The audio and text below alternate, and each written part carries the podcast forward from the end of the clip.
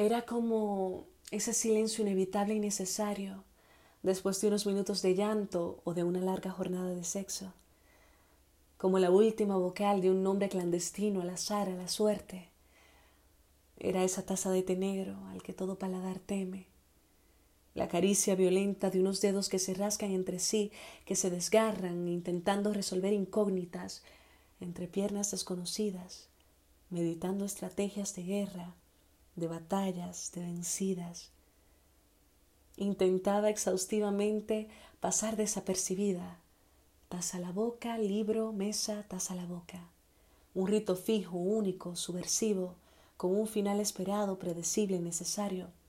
El dibujo de una rosa carmín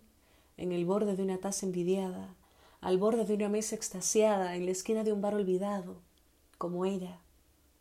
como sus mil versiones de domingos por la mañana si era invierno y sus mil versiones de viernes por la noche si era verano, con los ojos rotos y la voz entrecortada,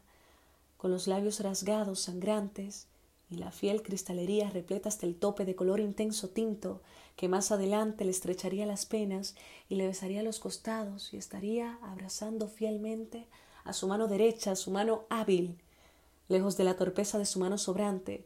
que sostendría su cigarro y su angustia con torpeza, y tendería de un hilo con fiel destreza la capacidad agotadora de no querer aceptar ese lugarcito del cuerpo, que variaría según el día, donde duele el olvido.